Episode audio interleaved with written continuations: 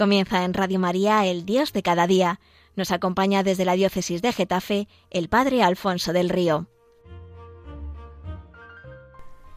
Un cordial saludo para todos los oyentes de Radio María desde el Seminario Diocesano de Getafe, en una nueva edición del programa El Dios de cada día que en esta ocasión vamos a dedicar a las fiestas importantísimas y numerosas que se suceden a lo largo del mes de junio.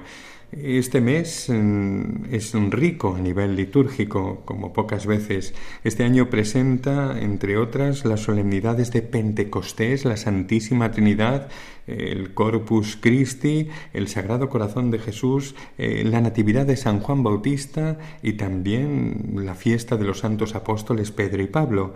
Además de ello, celebramos dos memorias marianas de relevancia.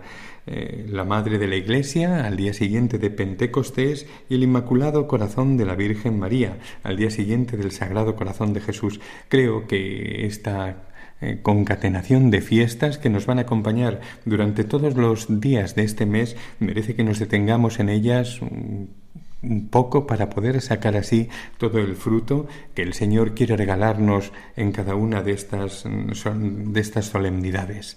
La primera de ellas que nos hemos encontrado es la de Pentecostés.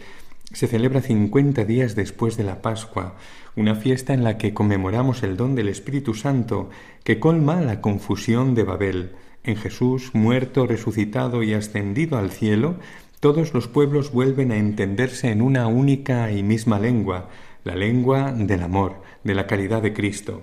En la primera mitad del siglo III, Tertuliano y Orígenes ya hablaban de Pentecostés como una fiesta que seguía la ascensión.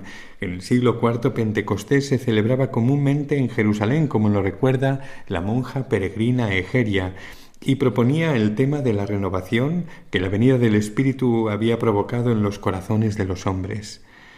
Pentecostés tiene sus raíces en el pueblo judío, en la fiesta de las semanas, una fiesta de origen agrícola en la que se celebraba la cosecha del año. Más tarde los judíos recordaron la revelación que Dios hizo a Moisés en lo alto del Sinaí y el regalo de las tablas de la ley, los diez mandamientos. Por eso para los cristianos se convierte en el momento en el que Cristo, vuelto a la gloria del Padre, se hace presente en el corazón humano a través del Espíritu Santo, una ley dada por Dios y escrita en los corazones, la alianza nueva y definitiva que ya no se funda en una ley escrita en tablas de piedra, sino en la acción del Espíritu de Dios que hace nuevas todas las cosas y se graba en los corazones de carne, palabras del Papa Francisco. A partir de Pentecostés la Iglesia comienza y se lanza en su misión evangelizadora. La memoria de la Santísima Virgen María, Madre de la Iglesia, nos recuerda que la maternidad divina de María se extiende por voluntad del mismo Jesús a todos los hombres, así como a la Iglesia entera. El Papa Francisco, en el año 2018, fijó esta memoria en el lunes siguiente a la solemnidad de Pentecostés, el día en el que nace la Iglesia. Pero este título no es nuevo. Ya San Juan Pablo II en 1980 invitó a venerar a María como Madre de la Iglesia, e incluso antes, San Pablo VI, el 21 de noviembre de 1964, al concluir la tercera sesión del Concilio Vaticano II, declaró a la Virgen Madre de la Iglesia. En 1975, la Santa Sede propuso una misa votiva en honor de la Madre de la Iglesia, pero esta celebración no entró en el calendario litúrgico.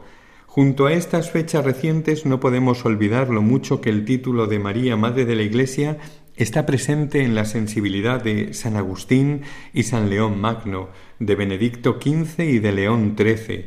Como hemos dicho, el Papa Francisco el 11 de febrero de, mil, de 2018, en el 160 aniversario de la primera aparición de la Virgen María en Lourdes, decidió hacer obligatoria esta memoria y extenderla a toda la Iglesia. La fiesta nos ayuda a recordar que el crecimiento de la vida cristiana debe de fundamentarse en el misterio de la cruz, en la ofrenda de Cristo, en el banquete eucarístico y en la Virgen oferente, Madre del Redentor y de los redimidos, explica el decreto sobre la celebración de esta memoria. Así como María supo estar bajo la cruz sin huir de la fatiga, de la incomprensión y del sufrimiento, así también María Madre estará al lado de cada uno de los que su Hijo ha hecho hijos suyos. Esto nos lleva a invocarla como Madre de la Iglesia. Minuto que... El jueves posterior a la solemnidad de Pentecostés en algunos países celebramos la fiesta de Jesucristo sumo y eterno sacerdote, una festividad que no aparece en el calendario de la Iglesia Universal, pero que se ha expandido por muchos países. Esta fiesta tiene su origen en la celebración del sacerdocio de Cristo, que en la misa latina se introdujo en algunos calendarios y que tras la reforma litúrgica del Vaticano II fue renovada por la Congregación de las Hermanas Oblatas de Cristo sacerdote. La celebración fue introducida en España en 1973 con la aprobación de la Sagrada Congregación para el Culto Divino. Asimismo, esta contiene textos propios para la misa y el oficio que fueron aprobados unos años antes. Además de España, otras conferencias episcopales incluyeron esta fiesta en sus calendarios particulares. San Juan Pablo II, en el documento Eclesia de Eucaristía, señala que el Hijo de Dios se ha hecho hombre para reconducir todo lo creado en un supremo acto de alabanza a aquel que lo hizo de la nada. De este modo, Él, el sumo y eterno sacerdote, entrando en el santuario eterno mediante la sangre de su cruz, devuelve al Creador y Padre toda la creación redimida, y lo hace a través del misterio, ministerio sacerdotal de la Iglesia para gloria de la Santísima Trinidad. En el Nuevo Testamento con la palabra sacerdote no solamente se nombra a los ministros, sino que se reserva especialmente para denominar a Cristo y a todo el pueblo de Dios, unidos como un sacerdocio real. Dice la primera carta de Pedro, vosotros sois una raza elegida, un sacerdocio real, una nación santa, un pueblo adquirido para anunciar las maravillas de aquel que os llamó de las tinieblas a su luz admirable. Y la carta a los Hebreos explica el sumo sacerdocio de Jesucristo de esta manera. Teniendo pues tal sumo sacerdote que penetró los cielos, Jesús, el Hijo de Dios, mantengamos firmes la fe que profesamos, pues no tenemos un sumo sacerdote que no pueda compadecerse de nuestras flaquezas, sino que probado en todo igual que en nosotros, excepto en el pecado, acerquémonos por tanto confiadamente a su trono, al trono de la gracia, al fin de alcanzar misericordia y hallar gracia para una ayuda oportuna. La carta de los Hebreos también interpreta el sacrificio de Cristo como el nuevo, único y definitivo sacerdocio, diferenciándolo así de los sacrificios de la antigua alianza. Cristo no se apropió la gloria de ser sumo sacerdote, sino que Dios mismo le había dicho, Tú eres mi hijo, yo te he engendrado hoy, o como dice también en otro lugar, Tú eres sacerdote eterno según el rito de Melquisedec. La misma carta a los hebreos añade Cristo ha venido como sumo sacerdote de los bienes definitivos y esto es precisamente lo que queremos festejar con esta fiesta de Cristo sumo y eterno sacerdote, dándole gracias por su único sacerdocio que él ha querido compartir con todo su pueblo santo, haciendo de todos los bautizados un pueblo sacerdotal. Y precisamente para el servicio de este sacerdocio común de los fieles ha elegido de en medio de este pueblo unos a quienes ha investido del sacerdocio ministerial, poniéndolos a los pies de estos para que todos puedan vivir a la altura del sacerdocio que Cristo ha querido compartir con todo su cuerpo, con todo su pueblo santo. Con la solemnidad de Pentecostés terminaba el tiempo de la Pascua. Al día siguiente retomamos el tiempo ordinario, es decir, el tiempo de la Iglesia, con el verde como color litúrgico, un tiempo en el que estamos llamados a vivir el Evangelio en la normalidad de la vida cotidiana, dando testimonio de la alegría de ser discípulos de Jesús crucificado y resucitado y llevando adelante nuestra tarea misionera en medio del mundo. Si nos detenemos un momento y miramos hacia atrás podemos ver un plan único, desde el cielo Dios Padre vio lo lejos que se habían extraviado los hombres después del pecado de Adán. Eran incapaces de encontrar el camino de regreso a la casa paterna. Envió a los profetas para que les ayudaran a encontrar el camino, y no sólo no los escucharon, sino que los mataron. Al final, movido por la compasión, envió a su único Hijo, y así el Verbo se hizo carne y habitó entre nosotros. Jesús, el Hijo de Dios, compartió nuestra condición humana en todo menos en el pecado, ayudándonos a recordar que hemos sido creados por Dios, que somos sus hijos, que Dios es nuestro Padre. Con sus palabras y con su vida nos enseñó con la verdad el camino de vuelta al Padre, que es nuestra vida eterna. De este modo Jesús nos manifestó el rostro del Padre. Quien me ha visto a mí ha visto al Padre. Nos recordó que el camino hacia el cielo es posible para todos, que no debemos temer, que no debemos avergonzarnos de nuestra condición de hombres frágiles y pecadores, porque Dios Padre es amor, es fidelidad, es misericordia para con todos. Jesús, obediente al Padre, murió en la cruz por nuestra salvación. Al tercer día resucitó venciendo el poder del pecado y de la muerte, abriendo así el camino para que volvamos al abrazo paterno. Es un camino que podemos recorrer con confianza porque Jesús ascendió al cielo, abriéndoslo, abriéndolo, el, el primero para todos nosotros, y nos dio el Espíritu Santo, el gran don de su Pascua para los creyentes, el amor hecho persona derramado en nuestros corazones para que vivamos como verdaderos hijos de Dios.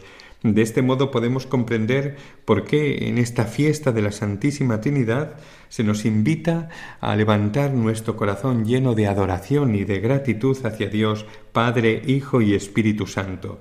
Este Dios que se presenta como uno y trino no está tan lejos como parece, sino que está tan cerca que se hizo por nosotros pan partido, como celebraremos en el Corpus Christi el pan del viaje hacia el cielo, el pan de los ángeles, un regalo que conserva y revela el Sagrado Corazón de Jesús, solemnidad que celebraremos posteriormente al Corpus Christi, tres festividades litúrgicas que resumen el misterio de nuestra fe revelado en estos meses, desde la Navidad hasta la muerte y resurrección de Jesús, pasando por su ascensión y Pentecostés.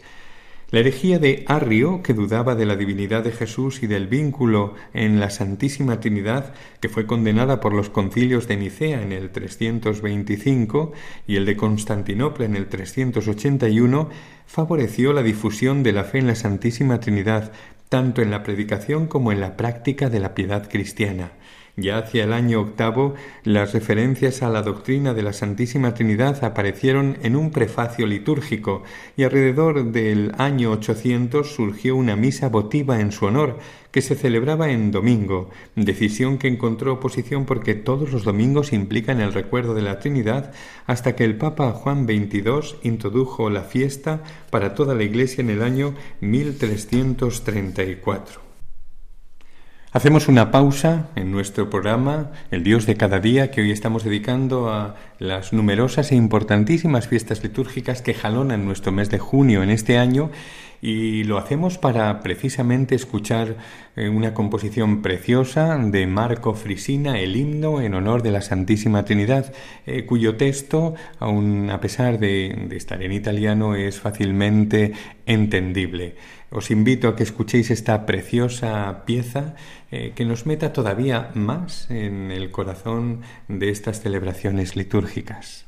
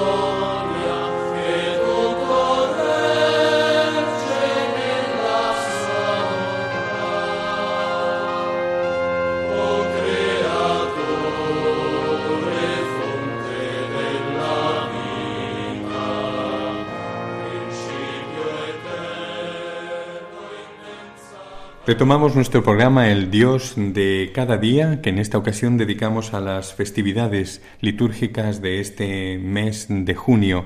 Les habla el Padre Alfonso del Río desde el Seminario Diocesano de Getafe. La fe en Dios Padre, Hijo y Espíritu Santo no es una experiencia lejana o inalcanzable para nosotros, sino que al contrario, Dios mismo ha querido permanecer a nuestro lado bajo la forma de pan de cada día que se parte y se comparte cada vez que eh, se repiten sus palabras, esto es mi cuerpo, esta es mi sangre. El origen de esta solemnidad, eh, que reconoce y agradece esta presencia tan cercana de Dios, se encuentra en 1207 en Bélgica, cuando una joven monja agustina, Juliana de Cornillón, tuvo una visión que presentaba la luna llena con una mancha opaca que empañaba su esplendor. La visión fue interpretada así por los expertos de la época. La luna, la luna llena simbolizaba la iglesia, la mancha opaca era la ausencia de una fiesta que honrase de una manera específica el sacramento del cuerpo y la sangre de Cristo. Con el apoyo de numerosos teólogos se pidió entonces al obispo que aprobara la celebración de esta nueva fiesta.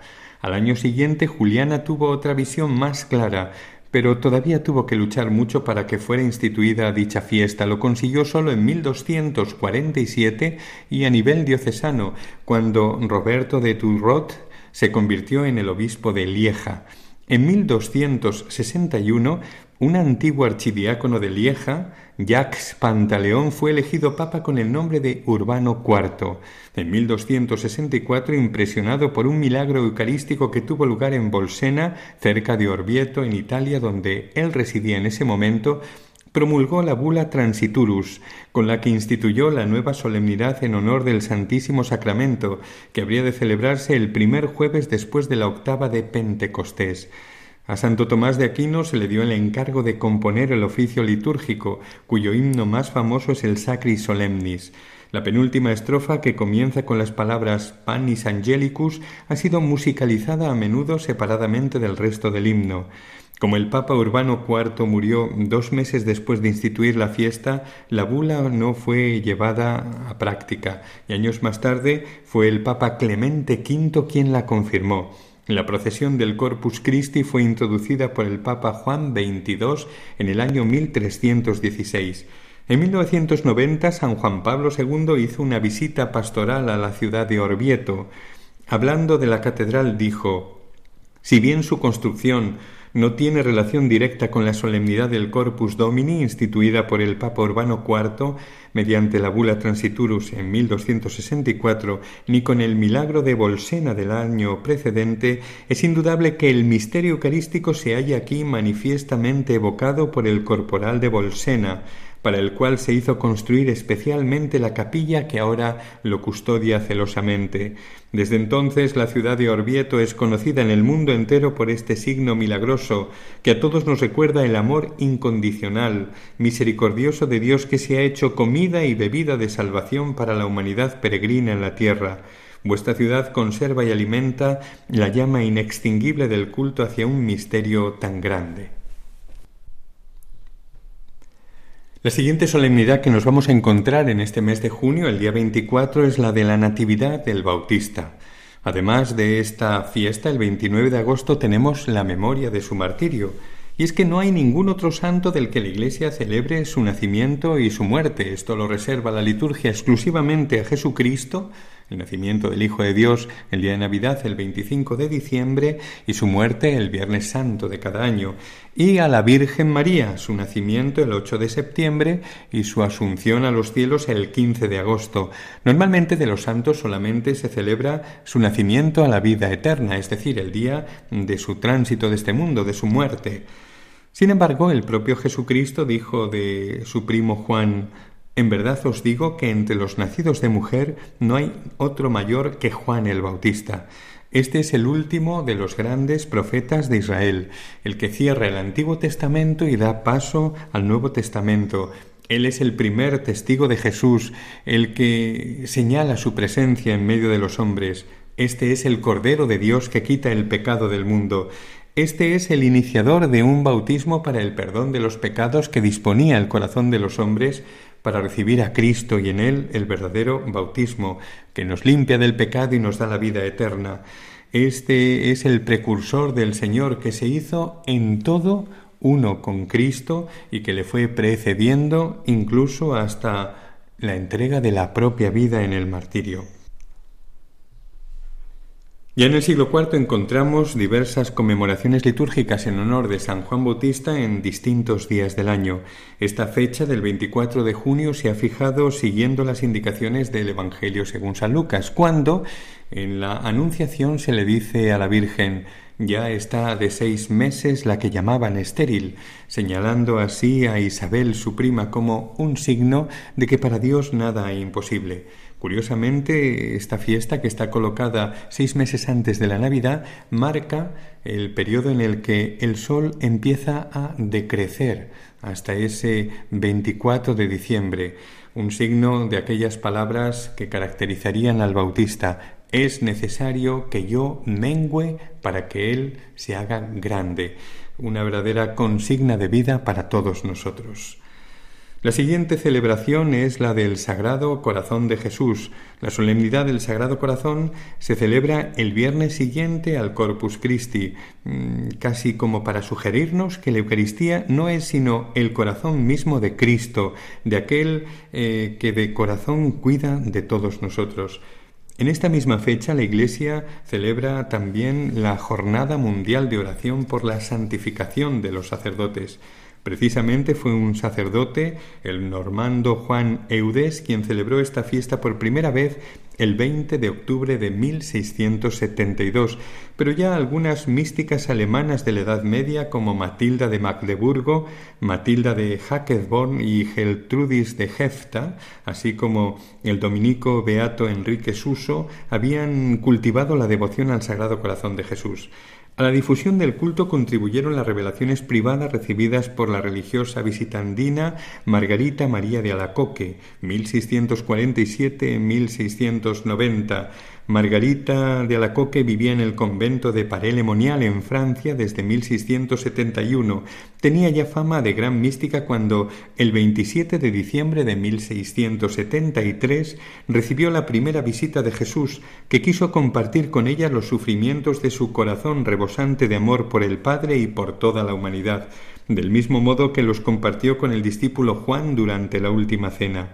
Mi corazón divino está tan apasionado de amor por la humanidad que, incapaz de contener en sí mismo las llamas de su ardiente caridad, debe difundirlas. Te he elegido para este gran proyecto, le dice. Al año siguiente Margarita tuvo otras dos visiones. En la primera apareció el corazón de Jesús en un trono de llamas más brillante que el sol y más transparente que el cristal, rodeado de una corona de espinas. En la segunda, Margarita contempló a Cristo resplandeciente de gloria, con rayos de luz que salían de su pecho y se expandían por todos lados. Jesús le habló de nuevo y le pidió que comulgara cada primer viernes de mes durante nueve meses consecutivos y que se postrase en tierra en oración durante una hora en la noche entre el jueves y el viernes. Nacieron así las devociones de los nueve viernes y de la hora santa de adoración. En una cuarta visión, Cristo le pidió que se instituyera una fiesta para honrar su corazón y reparar mediante la oración las ofensas que él recibe. De parte de Jesús, Margarita también recibió una gran promesa de perdón.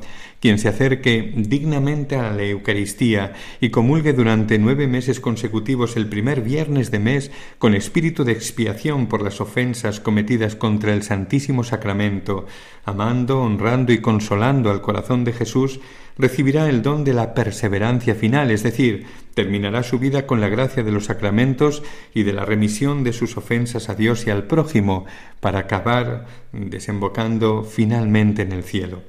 En 1856 el Papa Beato Pío IX ordenó que la fiesta del Sagrado Corazón fuera extendida universalmente a toda la Iglesia. En 1995 San Juan Pablo II instituyó en este mismo día la Jornada Mundial de Oración por la Santificación del Clero, para que Jesús custodie el sacerdocio en su corazón y todos los revestidos de este ministerio sean sacerdotes según el corazón de Jesucristo.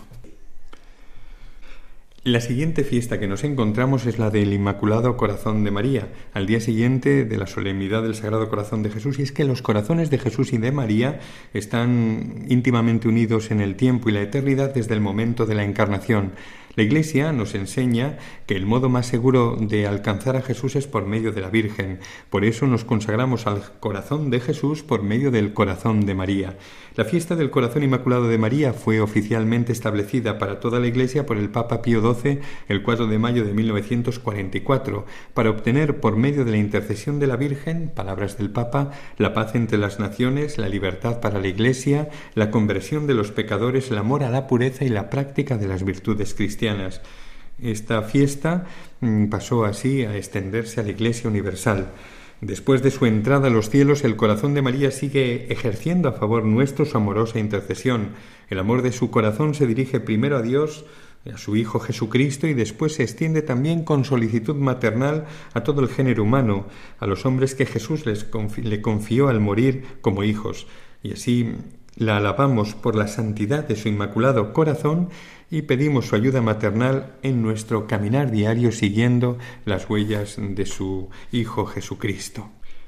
Y el día 29 de junio celebraremos finalmente la solemnidad de los santos apóstoles Pedro y Pablo, en la que recordaremos la vida heroica de los dos más grandes y reconocidos apóstoles que gastaron su vida en predicar el Evangelio de Cristo y rubricaron esta predicación con el derramamiento de su sangre en Roma. Son las dos grandes columnas de la iglesia. Jesús dijo de Pedro, Tú eres Pedro y sobre esta piedra edificaré mi iglesia. Con esas palabras, Simón Pedro pasó a ser la roca sobre la que el nuevo Israel iba a ser cimentado y recibió el encargo de apacentar en el nombre de Cristo a su rebaño, a pesar de sus debilidades humanas. Pablo, Saulo de Tarso antes de su conversión, después de su encuentro con Cristo resucitado en el camino de Damasco, se convirtió en el apóstol de las gentes y también gastó su vida entera en llevar el Evangelio por toda la cuenca mediterránea. Sintiendo ya cercana su muerte, escribe a Timoteo He luchado el noble combate de la fe no ha sido la batalla de un caudillo, sino la de quien anuncia la palabra de Dios fiel a Cristo y a su Iglesia, por quienes se ha entregado totalmente, y por eso el Señor le ha dado la corona de gloria y lo ha puesto igual que a Pedro como columna del edificio espiritual de la Iglesia, diría el Papa Benedicto en una homilía de esta fiesta de 2012.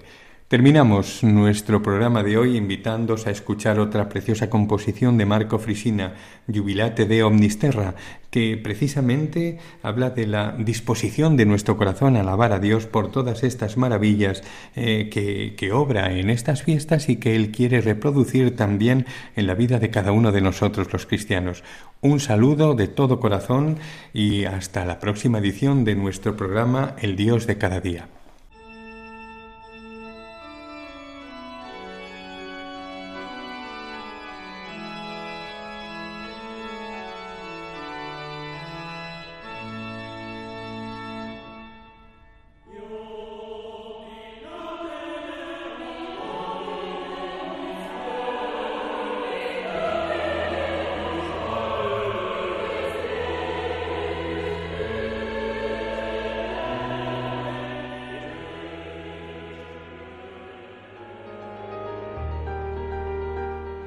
Concluye así en Radio María, el Dios de cada día.